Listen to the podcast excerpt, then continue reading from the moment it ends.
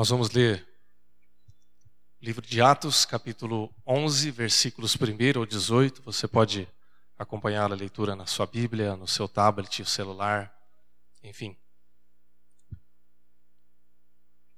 Atos, capítulo 11, versículos de número 1 ao 18. A palavra de Deus diz assim: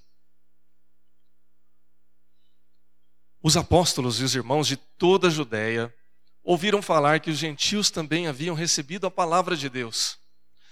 Assim, quando Pedro subiu a Jerusalém, os que eram do partido dos circuncisos o criticavam, dizendo: Você entrou na casa de homens incircuncisos e comeu com eles. Pedro, então, começou a explicar-lhes exatamente como tudo havia acontecido.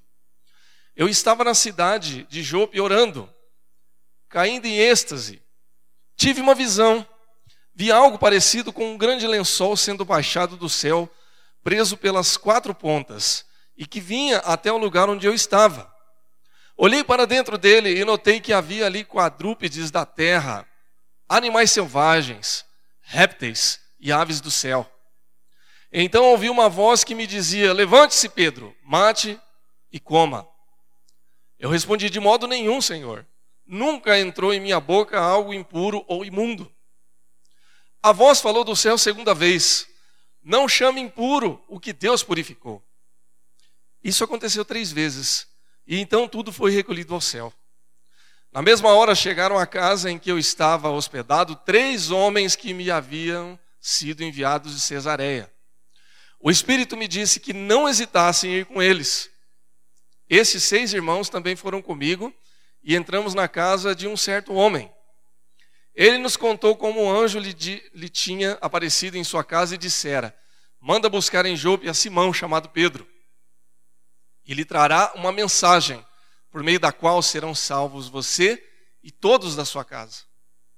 Quando comecei a falar, o Espírito Santo desceu sobre eles como sobre nós no princípio. Então me lembrei do que o Senhor tinha dito João batizou com água, mas vocês serão batizados com o Espírito Santo. Se, pois, Deus lhes deu o mesmo dom que nos dera quando cremos no Senhor Jesus Cristo, quem era eu para pensar em opor-me a Deus? Ouvindo isso, não apresentaram mais objeções e louvaram a Deus, dizendo: Então, Deus concedeu arrependimento para a vida até mesmo aos gentios. Vamos orar? Pai, nós te agradecemos e te louvamos pela tua palavra. Nós cremos que ela é poderosa para falar aos nossos corações, para nos abençoar e para dirigir as nossas vidas. Ajuda-nos, Senhor Deus, agora a termos a correta compreensão da tua palavra e que assim saiamos edificados, ensinados, exortados e direcionados pelo Senhor para a tua vontade em nome de Jesus. Amém. Irmãos,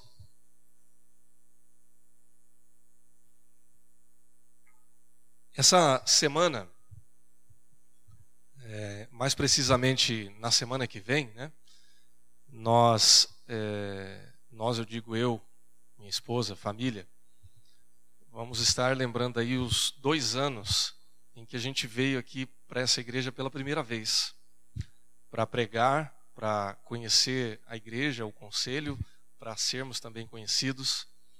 E, e esse tempo, né, então, vai marcar aí a, dois anos da nossa decisão de vir para São Paulo. E eu comecei a lembrar um pouco dessa história toda e, e lembrei também dos primeiros contatos que a gente teve com a possibilidade de vir para São Paulo.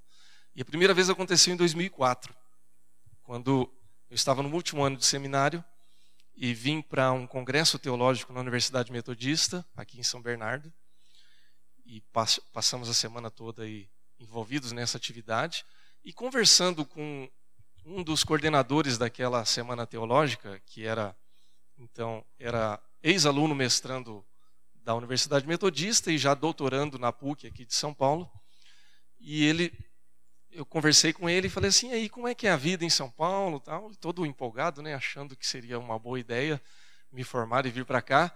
E ele falou assim, olha, essa semana eu fui assaltado. e ele disse assim, mas aí eu falei, mas como é que foi? Foi na rua? Ele falou, não, eu estava chegando em casa, a hora que eu apertei o, o botão do portão eletrônico, que o portão abriu e eu entrei e os bandidos entraram juntos. E aí nos renderam e trancaram meu pai no banheiro e ele contou toda a situação e foi bastante traumática. Eu falei, mas e aí? Ele falou assim, e aí que quando eu terminar o doutorado eu vou embora para São Paulo. bastante animador.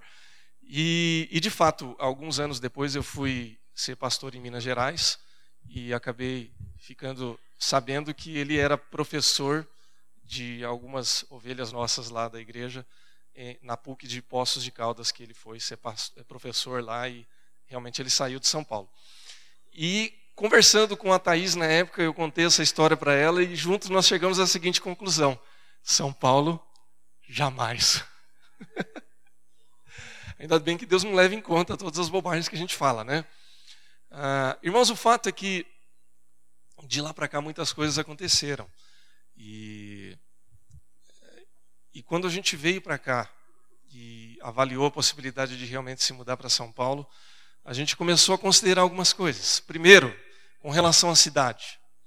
A gente começou a pensar o seguinte: bom, é, há muitos fatores negativos, como por exemplo a violência, a poluição, o trânsito, a, o tempo que a gente perde entre idas e vindas, né, a distância entre alguns pontos da cidade é muito grande.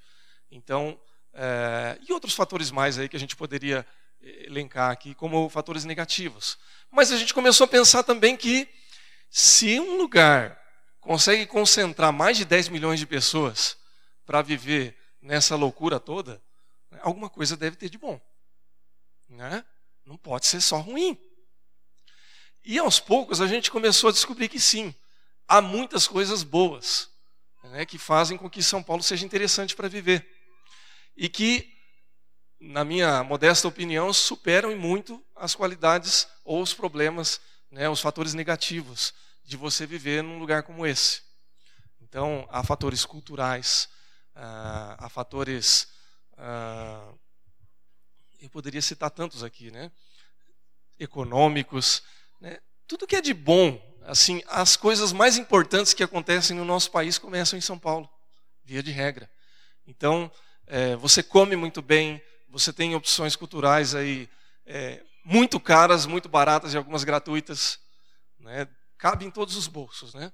Você pode andar pela cidade, é só você se atualizar que você vai ter contato com isso.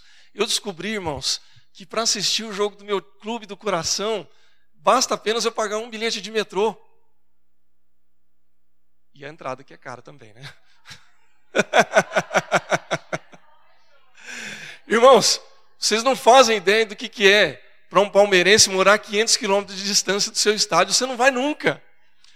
Você descobre que o ingresso que não é tão barato, ele se torna a coisa mais barata dentre tantas outras coisas quando você mora longe. Então, por exemplo, hoje eu pago meia entrada, pago aí por volta de 80 reais para assistir uh, um jogo do Palmeiras no estádio. Né? Alguém pode dizer, nossa, mas é caro, eu pago meia, né? por isso que eu pago 80. Ou 45 reais se eu conseguir o bilhete aí nas primeiras horas, porque depois você não consegue mais. Mas o fato é que, para quem mora longe, 80 reais é o mais barato. Você vai ter que viajar, você vai ter que pagar alimentação, talvez você até tenha que dormir, eu não sei, né? enfim. É, o que eu quero dizer com isso é que São Paulo ele oferece muitas coisas boas, a cidade de São Paulo. Né? Você tem boas opções de estudo, de lazer, de gastronomia, de cultura. E eu descobri também, né, depois de um ano e meio morando aqui, que o paulistano é gente boa. É descolado, né? É, gosta de novidades, gosta de estar antenado, gosta de trabalhar, gosta de estudar. Né? E isso é muito bom, a gente se identifica muito com isso.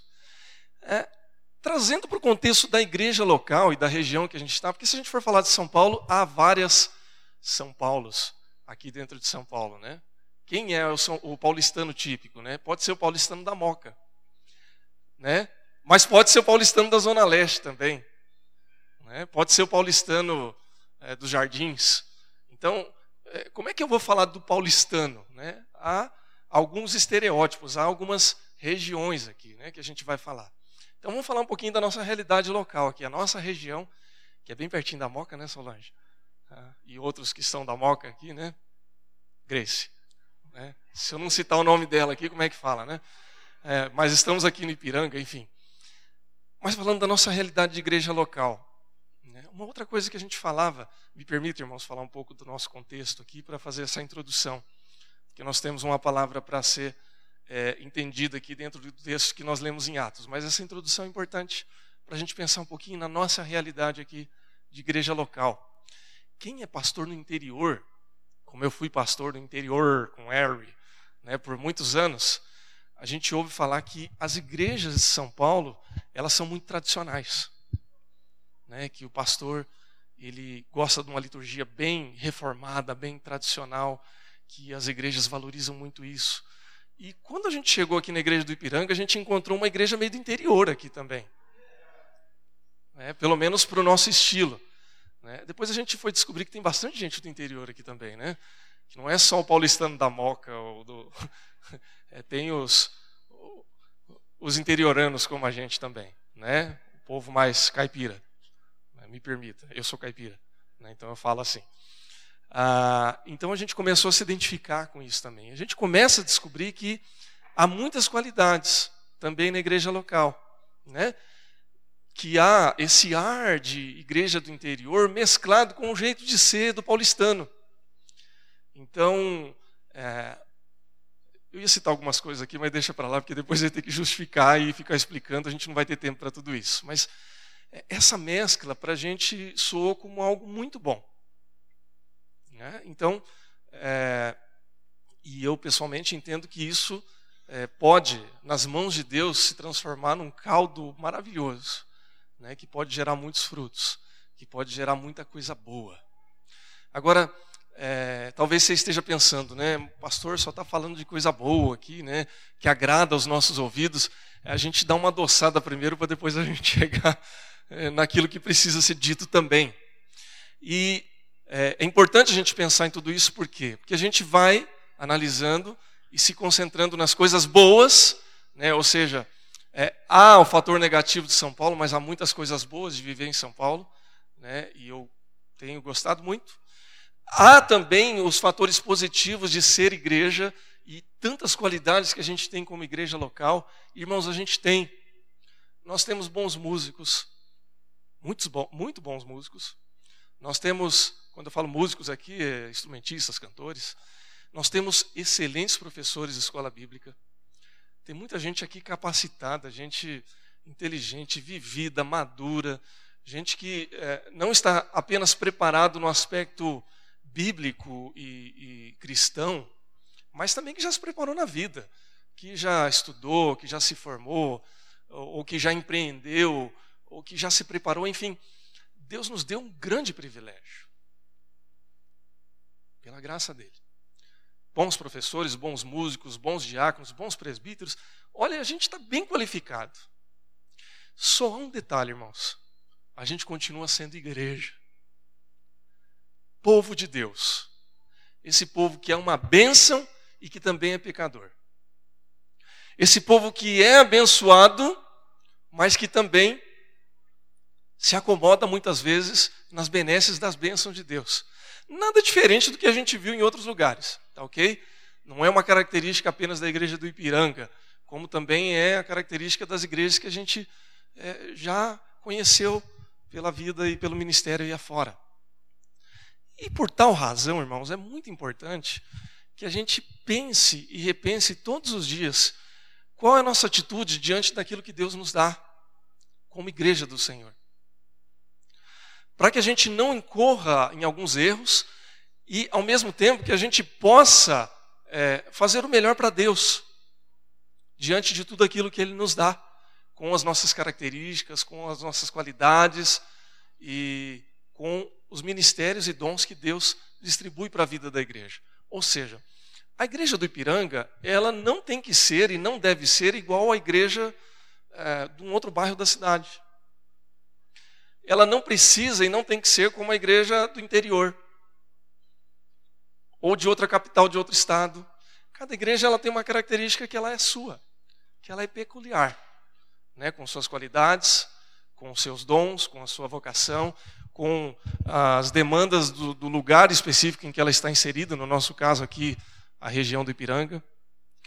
Mas, algumas características e algumas atitudes que a gente vê e que são comuns em toda igreja que você vai. Eu vou trazer algumas dessas atitudes aqui, como reflexão do texto bíblico, e depois você pode concordar ou discordar de tudo que nós estamos falando aqui. Mas se você já passou por outras igrejas, você talvez vai começar a concordar e perceber que o que você viu em outra igreja, você vai ver aqui e você já viu em outro lugar, porque refere-se não a igrejas locais, mas a atitudes que nós temos como pessoas, como cristãos. E algumas atitudes elas são positivas e outras nem tanto. E aí então é, nós vamos caminhar e perceber o que nós podemos é, mudar ou melhorar ou incentivar para a vida da nossa igreja. Por que, que eu estou fazendo essa comparação, irmãos? Ah, hoje nós somos os cristãos, tá ok? Como cristãos, nós somos povo de Deus. Você concorda com isso, irmão? Amém? Nós somos o povo de Deus. É o povo que Deus chamou para ser chamado de seu. E eu glorifico a Deus por isso todos os dias, porque eu tenho esse privilégio, você também. Nos tempos do apóstolo Pedro, conforme o texto que nós lemos aqui em Atos, quem ainda sentia e poderia falar de boca cheia que tinha primazia de ser chamado de povo de Deus eram os judeus. Não mais eles agora, porque ah, os cristãos, aqueles que estavam recebendo Jesus como seu Senhor e Salvador, já estavam participando dessa bênção também. Mas, a princípio, os judeus estavam vivendo ainda essa, uh, esse benefício porque eles já viviam isso há muitos e muitos anos. Há centenas e centenas de anos, os judeus eram o povo de Deus. O povo, o sacerdócio real, o povo de propriedade exclusiva de Deus, eram os judeus. Só que a coisa estava mudando. Porque agora ah, havia ali uma notícia de que os gentios haviam recebido o Espírito Santo e estavam sendo chamados também de povo de Deus. E por conta disso havia uma demanda totalmente nova. Havia uma igreja incipiente que estava ali começando e os judeus, e especialmente ali os discípulos, eles estavam tendo que lidar com essa demanda nova. Ou seja, tem gente recebendo o Espírito Santo, tem gente sendo convertida ao Evangelho. E essas pessoas também precisam ser batizadas, precisam ser acolhidas como novo povo de Deus. E isso estava gerando problema. Porque a partir de agora, pessoas diferentes, pessoas de costume diferente, pessoas de realidades diferentes, começam a fazer parte do povo de Deus, com suas práticas, com seus hábitos, com seus defeitos, com as suas qualidades, vai sacudir aqui a nossa casa. Vai mudar o nosso jeito de ser. Será que nós estamos preparados para isso? Será que nós precisamos nos submeter a isso? Essa era uma questão. E aí, o texto que nós lemos e ouvimos aqui trata um pouco desse contexto, por quê?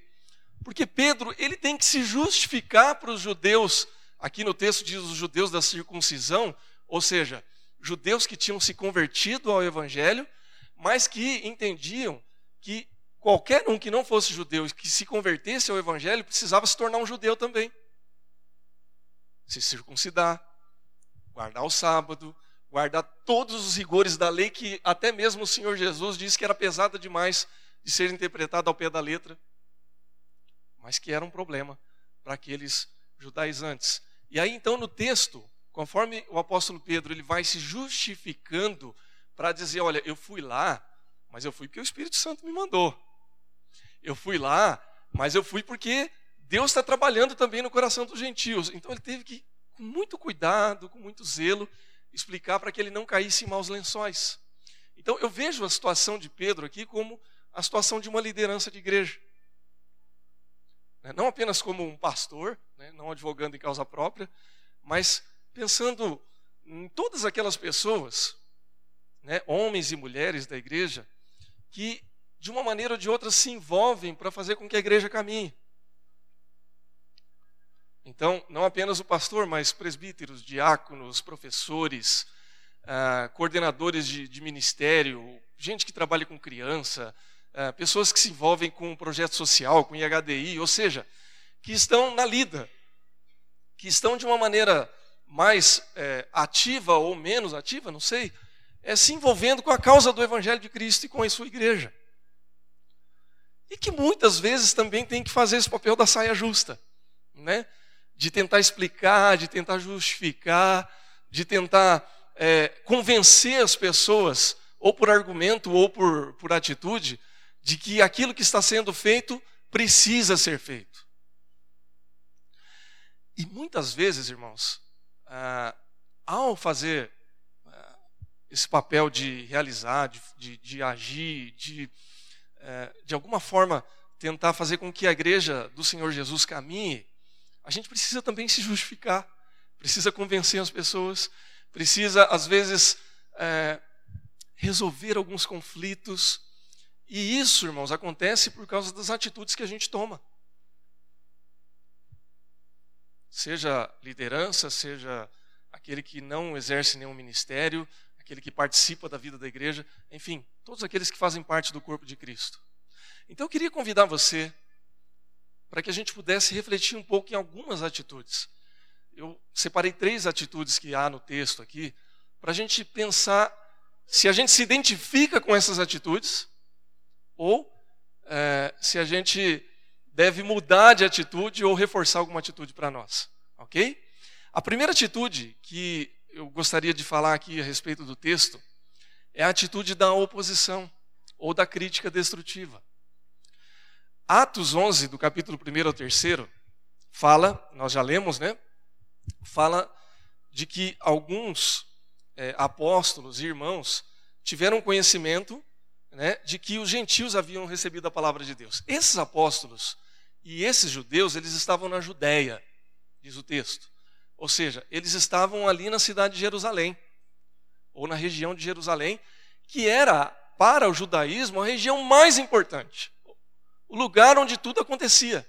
Irmão, se a gente for ler o Antigo Testamento e mesmo o Novo Testamento, a gente vai ver que algumas festas acontecem, que alguns eventos muito importantes para o judaísmo vão acontecer e eles vão desembocar onde? Em Jerusalém. Por exemplo, ah, quando Jesus ele se perde dos seus pais aos 12 anos, onde ele está? Em Jerusalém, mais especificamente no templo, né? Ah, os seus pais, eles fizeram uma jornada de viagem de quanto tempo? Hã? Três dias, isso. Né? Longe pra caramba, né? Por que, que eles não fizeram essa festa em casa, na região deles? Porque tinha que ser em Jerusalém. Porque era a região. Vocês percebem o status? Irmãos, Jerusalém tem um status espiritual ainda hoje fortíssimo para o mundo. Né? Aquela terra não tem paz. Tem três religiões ali se arrebentando até hoje. Então, era uma cidade que tinha uma importância e um status especial. Onde Jesus morreu e foi crucificado? Jerusalém. Então, para os judeus, especialmente para os judeus de Jerusalém, dava para falar de boca cheia, né? Eu sou judeu de Jerusalém. Como é que pode um gentil, né, que nem judeu é, e de uma outra região, dizer que faz parte do povo de Deus também? Será que pode? Será que é bom isso? Agora, irmãos, me, me permita, com uma licença poética, fazer uma transposição para a nossa realidade. Nós estamos em São Paulo, não é? A cidade onde tudo acontece. Quando é, nós vimos aí o ano passado e retrasado, né, quando começou a fervilhar a política, onde é que o povo se concentrava? Avenida Paulista.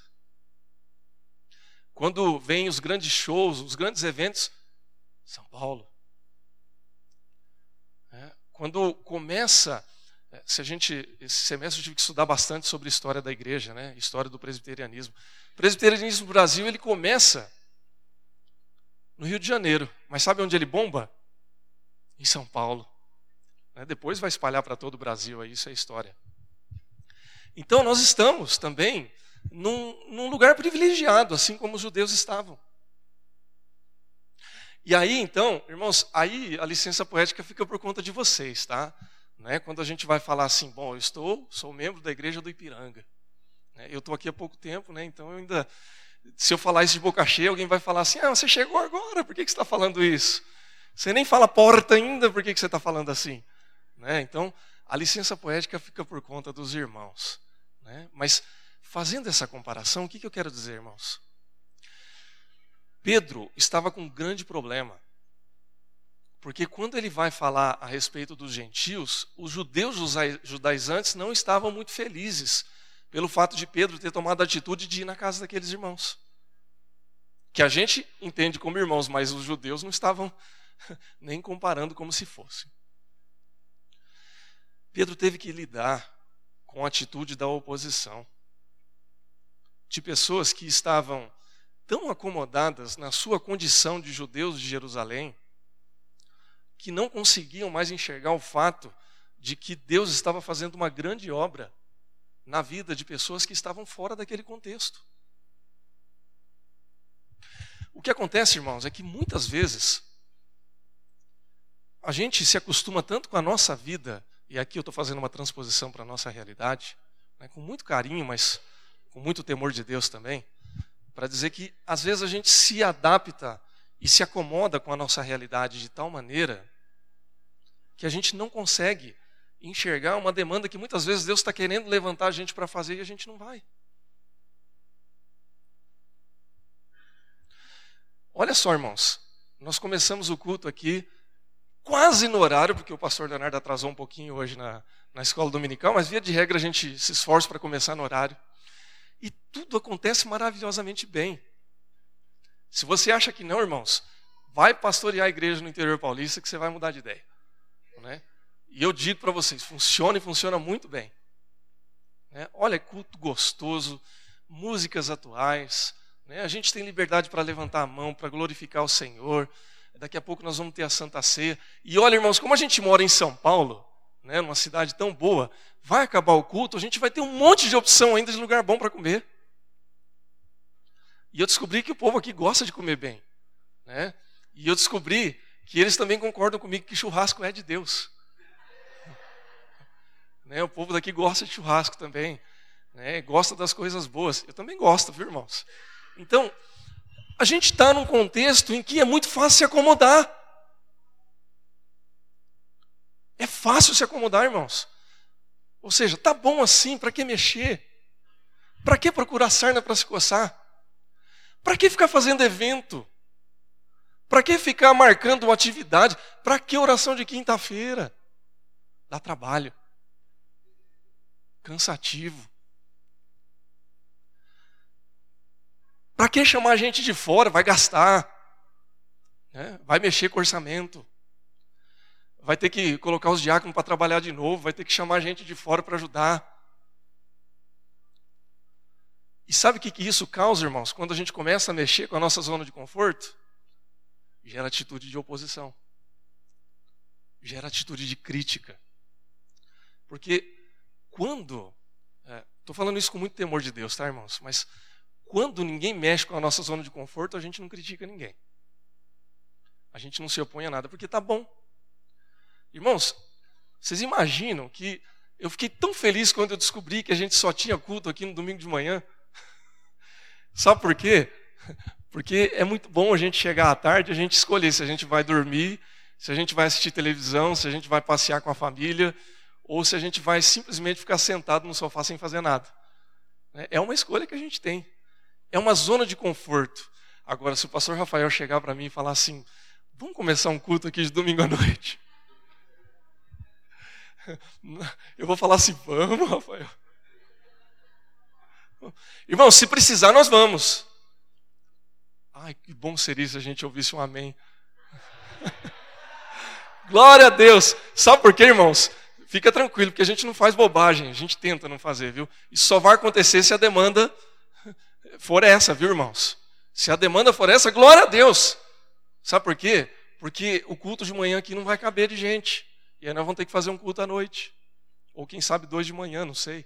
Né? Se alguém tiver afim também, não ligo. Mas eu estou falando de zona de conforto, irmãos. De mexer com a nossa zona de conforto. o problema, em última instância, dos judeus, não era só a questão da religiosidade, era a questão da zona de conforto.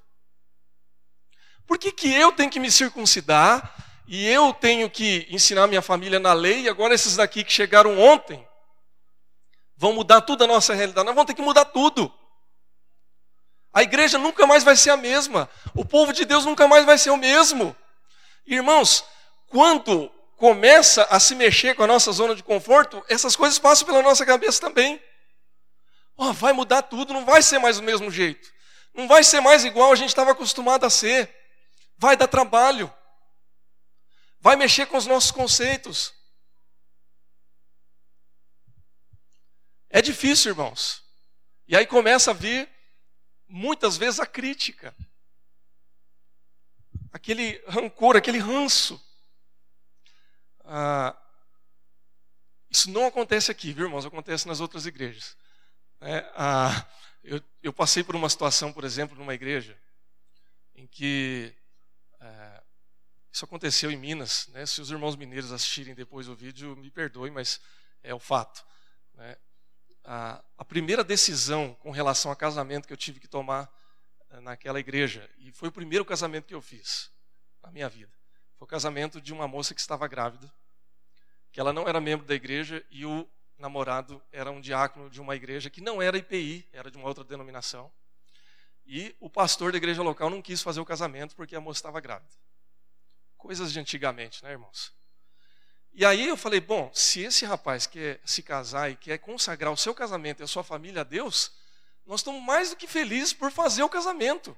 E eu cheguei todo animado, junto com o presbítero que me trouxe essa situação, para o conselho e falei, irmãos, tem essa situação, e eu estou querendo fazer o casamento desse rapaz e dessa moça. E aí o conselho falou assim: Nós nunca fizemos um casamento desse tipo na igreja. E aí eu falei assim: Bom, irmãos, que tal a gente começar a fazer então? E aí chegou-se uma longa discussão, e o fato é que no final da discussão foi-se a votos. E a votação empatou. Metade do conselho queria, metade do conselho não queria. E aí, conforme a lei da nossa igreja, o pastor, presidente do conselho, ele tem direito ao voto de desempate, o voto de Minerva. E aí então eu falei, bom, caiu no meu colo a decisão, né? Já caiu no meu colo, então nós vamos fazer o casamento. E irmãos, não é que essa igreja depois ela ficou com fama de ser uma igreja casamenteira? E gente de tudo quanto é lugar queria fazer casamento lá na igreja, e, e se tornou uma coisa boa. Mas a gente teve que enfrentar a oposição antes que aquilo se tornasse uma coisa boa. E, irmãos, foi bonito, viu, o casamento. Ah, era gente da zona rural e nós enchemos a igreja e tinha gente na rua e tinha gente do outro lado da rua assistindo o casamento ainda. Vale a pena. Agora, irmãos, a gente pode enfrentar a oposição quando algo for realmente de Deus. Pedro enfrentou essa oposição. Pedro foi em frente. Com medo, com certeza. Vocês podem ter certeza que ele estava com medo. Mas ele foi em frente e uma família foi salva. A primeira pergunta que eu quero fazer é a seguinte: Você está disposto a enfrentar a oposição pelo reino de Deus? E a segunda pergunta que eu quero fazer para você é a seguinte: Você é aquele que enfrenta a oposição ou você é aquele que faz a oposição? É uma pergunta retórica, né? não é para você responder, mas para você pensar. Sabe por quê, irmãos? Porque, inevitavelmente, nós vamos em algum momento nos acomodar e ficar na zona de conforto. Isso não é só a igreja, não.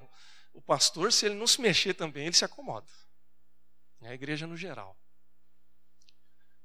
E se a gente tiver que sair da zona de conforto, vai dar trabalho. Vai doer vai fazer com que a gente fique cansado, vai fazer com que a gente seja vidraça. Mas sabe de uma coisa? É para isso que Deus nos chama. Amém, irmãos? O segundo ponto que eu quero destacar aqui, eu vou andar mais um pouco para a gente encerrar. É a atitude da realização, ou atitude da confiança em Deus. É interessante que Pedro, mesmo relutante em atender a ordem de Deus, a ordem né, que ele recebe do Espírito Santo, ele se dispôs e foi até os gentios. E mesmo com toda aquela inimizade né, que separava judeus de gentios, ele percebeu que isso já tinha sido quebrado pela morte de Cristo.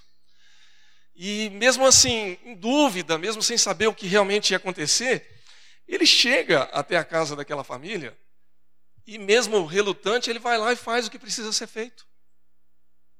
E Deus está com ele. E pelo fato de Deus estar com ele, pelo fato dele fazer aquilo que era a vontade de Deus, vidas foram salvas, uma situação foi transformada, e não apenas a situação daquela família, mas até mesmo daqueles judaizantes. Né? Aquela situação foi mudada, porque ele tem a oportunidade de chegar para aquelas pessoas e dizer: olha, Deus transformou aquela realidade. E no final, quando a gente lê o versículo 18, a gente vai ver ali que aqueles que estavam colocando objeções não apresentam mais nenhuma objeção e diz assim: então, Deus concedeu arrependimento para a vida até mesmo daqueles gentios. Irmãos, muitas e muitas vezes a gente tem que tomar algumas atitudes e realizar algumas coisas na vida da igreja que a gente nem sabe se vai dar certo. Vocês podem ter certeza. E às vezes a gente tem que lidar com algumas realidades na igreja que a gente nem sabe o que vai acontecer. E a gente fica relutante. Não pense vocês que quando a gente é, se propõe a vivenciar alguma coisa na vida da igreja, a gente tem certeza que vai estar tudo certo. E às vezes a gente erra, viu, irmãos? Erra na intenção, erra na execução, erra na escolha. Pode acontecer. Mas a gente só descobre que está errado quando a gente faz. Eu gosto muito de uma frase que não é bíblica. Às vezes a gente brinca, né? Ah, não está na Bíblia, mas podia estar, tá, né? É, diz uma frase assim que é melhor o feito do que o perfeito. Você já ouviu isso? Sabe por quê, irmãos? Porque o perfeito ele nunca é realizado. Quando a gente quer fazer uma coisa muito perfeitinha, a gente não faz nunca, porque a gente sempre fica com algum detalhe por fazer. Então é melhor fazer logo. E no reino de Deus não é diferente. Se Deus nos manda fazer algo, o texto diz que o Espírito Santo incomodou Pedro. Ora, irmãos, se Deus está nos dando direção, vamos lá. Vamos seguir em frente. Vamos realizar algo, não por nós, mas por Deus. Pela força e pelo Espírito de Deus. E eu penso que se Pedro ficasse hesitante ali, relutante, e pensasse mais um pouco acerca disso, as coisas não iam acontecer. E Deus ia ter que levantar outra pessoa para realizar. Irmãos, isso é muito sério. A primazia do anúncio do evangelho da palavra de Deus estava na mão dos judeus. Aonde é que começa a igreja do Senhor Jesus? Começa com os judeus. Aquela comunidade bonita que a gente vê lá de Atos 2, né? ai que lindo, né? é, e havia um só coração, e todos é, partilhavam do pão. Vocês acham que tinha gentil naquela igreja? Aquilo era primazia de judeu. A igreja mais linda que a gente imagina, né, o, o modelo de igreja que a gente pensa em ser um dia, era aquele modelo da igreja dos judeus. Sabe o que acontece com aquela igreja dos judeus, irmãos? Aquela igreja que se acomodou, aquela igreja que é, não tomou a atitude de realizar, de seguir em frente, essa igreja passou a ser perseguida. E as coisas só começaram a acontecer quando a igreja foi dispersa. Que aí, assim, já que você não vai por um jeito, você vai pelo outro, né? Você não vai pregar o evangelho por boa vontade, então vai por perseguição. E essa igreja de Jerusalém, algumas décadas depois, precisou de ajuda da igreja dos gentios. Como a gente vê nas cartas em que o apóstolo Paulo tem que fazer coleta das igrejas de gentios para sustentar financeiramente a igreja de judeus. Porque essa igreja parou no tempo. Irmãos, nós precisamos insistentemente de uma igreja que esteja disposta a realizar coisas em nome do Senhor Jesus. Que não tenha medo, que tenha ousadia, que tenha coragem, que não fique presa às glórias do passado, né? as bênçãos do passado, mas que consiga enxergar um pouco mais adiante. Uma vez eu citei aqui num outro sermão que é, quando eu falei a respeito da igreja do Piranga, eu ouvi muito bem, né, e diziam essa igreja, ela é uma igreja de vanguarda. Né? Sabe como é que a gente se torna uma igreja ou uma instituição de vanguarda? quando a gente começa a arriscar e fazer coisas novas. Não existe vanguardismo fazendo as mesmas coisas que todo mundo faz. Né? A gente precisa estar antenado com as coisas que estão acontecendo por aí. Agora, Pedro foi de vanguarda ou ele foi conservador? Ele foi de vanguarda. Porque ele teve a atitude, lógico, inspirado por Deus, de fazer algo que ninguém estava fazendo. Comer com gentios, pregar gentios, falar com gentios e transformar a realidade dessas pessoas pelo poder de Deus. Agora, para isso, irmãos, a gente precisa de atitude. E aí, vale a pena a gente perguntar, mais uma vez, quem somos nós na igreja? Que tipo de atitude que nós temos? É, é a atitude da realização ou é a atitude do comodismo? Nós estamos aqui para fazer coisas em nome do Senhor Jesus, não por nós, mas por Deus? Ou do jeito que está, está bom, vamos seguir a vida, vamos nos acomodar. Irmãos, aqui em São Paulo é muito fácil se acomodar, viu? Mais do que no interior, por incrível que pareça. Porque aqui a gente tem uma qualidade que pode ser um problema também, que é o anonimato. Você saiu daqui, dessa porta, para fora, dependendo do estilo de vida que você tenha, você não tem que dar satisfação para ninguém. Se você quiser ser pecador a semana inteira, você é. Ninguém vai te cobrar por isso a não ser Deus. Se você não quiser se envolver com nada e nem dar testemunho no seu trabalho, ninguém vai te cobrar por isso. Sabe por quê? A maioria das pessoas aqui nem sabe onde você trabalha. Ou se sabem, não trabalham com você. É ou não é? É assim. É diferente no interior, né? Que eu já morei em cidade que chegava gente batendo na minha porta e me chamando de pastor Leonardo. E eu falava, quem é você? Ah, eu sou fulano de tal. Como é que você sabe da minha casa? Ah, o fulano de tal que falou, mas eu nem conheço esse fulano de tal. Todo mundo se conhece, né? Aqui não é assim. Então, é, vai depender da tua atitude. Vai depender do seu temor a Deus e da tua vontade de servir a Deus. Tua, nós todos, né? Eu também. Então, irmãos, quando eu falei das qualidades e, das, e dos problemas de morar em São Paulo, tem a ver com essas coisas também. O apóstolo Paulo, em Romanos, ele fala isso, Romanos 8, né? que a gente não deve se conformar com esse mundo, mas nós devemos nos transformar pela renovação da nossa mente. Há pouco a gente estava falando aqui na escola bíblica sobre a qualificação dos presbíteros e sobre a questão da bebida, né? Irmãos, ninguém vai ficar vigiando a tua vida para saber se você bebe muito ou bebe pouco, ou não bebe nada. A bola está com você. Se você quiser beber até cair, ninguém vai fazer nada. Porque ninguém sabe. Se eu souber, eu vou te chamar a atenção. Eu vou falar, irmão, não faz isso não. Né? Que isso não é bíblico, é pecado. Mas em última instância vai ser difícil disso acontecer. Porque eu não sei. Ninguém sabe. Se você quiser ficar lá no metrô fazendo bobagem, se você quiser ser um mau funcionário, pouquíssimas pessoas vão ficar sabendo disso. A atitude é tua. A bola está com você. Se você quiser ver a transformação da realidade da tua igreja e ver pessoas se convertendo e sendo salvas em Cristo Jesus, a bola também está com você. Porque a atitude de realização, Deus está colocando na minha e na sua mão. O chamado de Deus para mim é o chamado de Deus para você também. O chamado de Deus para minha família é o chamado de Deus para todas as famílias dessa igreja. Então, é, Pedro foi de vanguarda. Essa igreja foi chamada a igreja de vanguarda. E ela pode ser chamada igreja de vanguarda ainda hoje. Não pela nossa força, mas pela autoridade do nome do Senhor Jesus Cristo, que é a autoridade que ele derrama sobre a mim e sobre a sua vida. Em nome de Jesus. Deus nos chama para isso, irmãos. Eu quero encerrar com a última atitude que a gente vê no texto, que é a atitude do apoio, com a atitude da unidade. É interessante porque Pedro, ele sai, ele vai ao encontro daquelas pessoas, mas ele não vai sozinho. O texto diz que algumas pessoas que estavam ali decidem caminhar com ele e decidem ir até aquela casa com ele.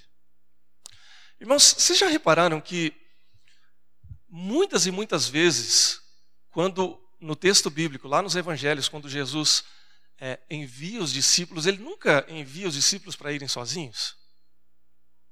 Sempre de dois em dois, ou em grupos. O próprio Senhor Jesus, ele começa o seu ministério, a primeira coisa que ele faz é chamar discípulos para caminhar com ele.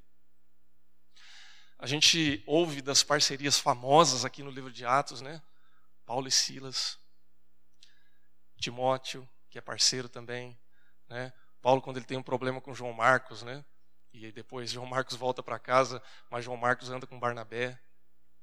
Então, é tão importante que a gente tenha pessoas que caminhem ao nosso lado, que nos deem apoio, que chorem com a gente, que festejem com a gente, que, que nos defendam quando a gente precisa ser defendido, ou que nos critiquem quando a gente está se achando demais.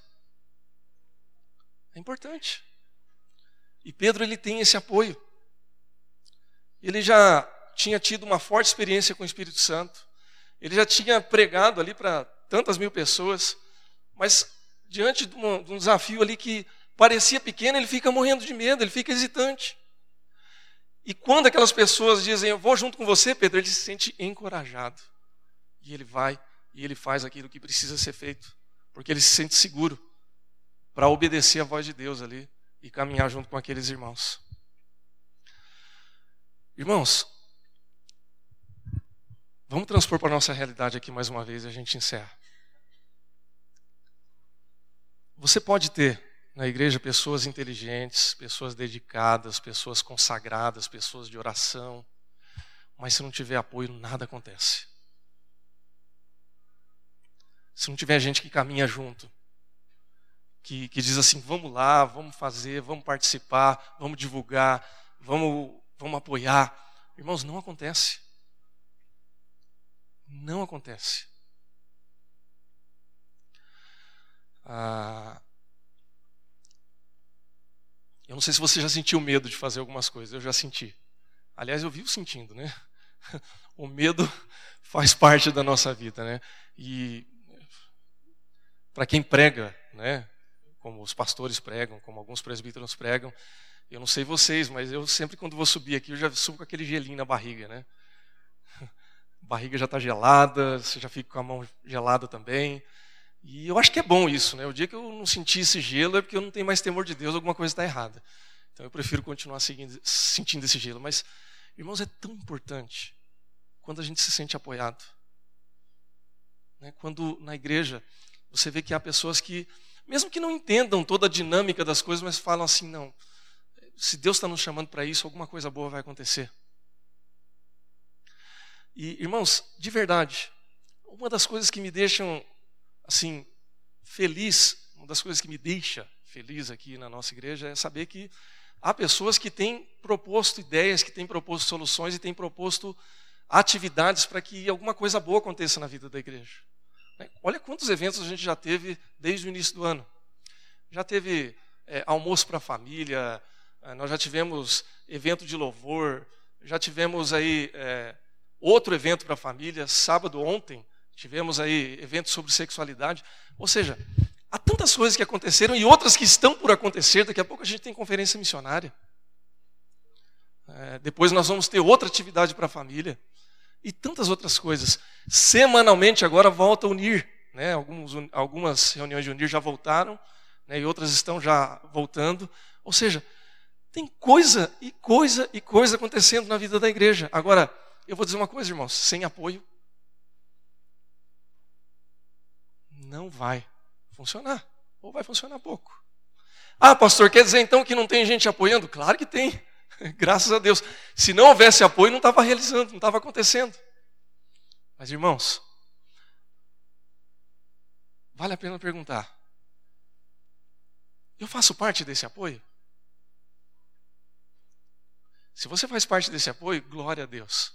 Continue apoiando, meu irmão, minha irmã. Se você não está apoiando, está esperando o quê? Deus está te chamando para isso também. Se cada atividade que a gente realizasse aqui na vida da igreja, cada irmão, cada irmã pudesse apoiar na medida das suas possibilidades, a gente nunca tinha igreja vazia. Você já pensou nisso? É verdade. Eu falo nas possibilidades por quê? Porque há casos e casos. Se você está viajando, você não pode estar aqui. Né? Ah, ainda não inventaram uma maneira da gente estar em dois lugares ao mesmo tempo. Logo, logo eles inventam, né? Vai dar um jeito. Né? Algumas igrejas aí já estão com essa novidade, né? Tem pastor pregando para três igrejas diferentes. Ele prega e ao vivo já tem uma projeção num outro salão dele, em tempo real, ele pregando para uma outra igreja. Não é o nosso caso ainda, né? Ah, mas acho que o contrário ainda não vai ser possível, né? A gente participar de uma atividade aqui e outra lá. Mas será que todo mundo está viajando no mesmo fim de semana? Será que todo mundo está recebendo visita no mesmo fim de semana? Será que todo mundo está doente no mesmo fim de semana? Não é? Desculpa, irmão, se eu estou sendo incisivo demais, mas eu acho que isso é importante. Aqui a conversa é caseira, ninguém vai ficar chateado, né? Nós estamos aqui como igreja do Senhor, como corpo de Cristo. Irmãos, nós não podemos cair no comodismo. A gente não pode se conformar. Quando o apóstolo, Paulo, o apóstolo Paulo diz para que a gente não se conforme, é para não se conformar mesmo. Eu não posso me acomodar e achar que está bom, porque não está bom. Sabe quando vai ser suficiente, irmãos? Quando a gente estiver na glória. Eu não tenho toda a minha família salva para Cristo, então não é o suficiente. Nós não alcançamos a relevância que Deus quer que a gente alcance como igreja relevante aqui no bairro, então não é o suficiente. Eu não consegui exercer todos os dons que Deus me deu ainda, então não é o suficiente. E Deus te deu muitos dons que você ainda não conseguiu executar, então não é o suficiente. Nem todas as pessoas que poderiam ser alcançadas pela sua vida ainda foram, então não é o suficiente. Então a gente não pode se acomodar. Eu quero perguntar e orar a respeito disso. Quem é você na igreja? Qual a atitude que você tem na igreja? É da crítica? É da realização? É do apoio? Quem somos nós? Eu acho que a partir daí a gente pode pensar em reforçar algumas atitudes, ou então em repensar outras atitudes. Não fique bravo comigo, mas se você ficar, paciência, né? A gente não vai conseguir agradar todo mundo, mas o fato é, você precisa estar aqui, meu irmão. Você precisa estar aqui, minha irmã. Você não pode depois, olha, eu estou tranquilo para falar isso aqui de púlpito. Você não pode dizer que essa igreja não se preocupa com a sua família. Você não pode dizer que essa igreja não leva a sério os princípios da palavra de Deus. Você não pode dizer que essa igreja não se preocupa em realizar algumas atividades para que você seja abençoado e seja bênção. Porque isso tem acontecido. Talvez não da maneira como a gente gostaria ou que você gostaria. Eu também. Acho que a gente poderia fazer coisas muito melhores. Mas alguma coisa a gente está procurando fazer. Sabe o que, que falta? Só falta a gente estar tá junto. Se você já está junto, meu irmão, Deus te abençoe. Se você não está junto ainda, está esperando o quê? Deus está te chamando para isso. Que Deus te abençoe. Que Deus nos abençoe. Que Deus nos fortaleça em nome de Jesus. Feche seus olhos e vamos orar.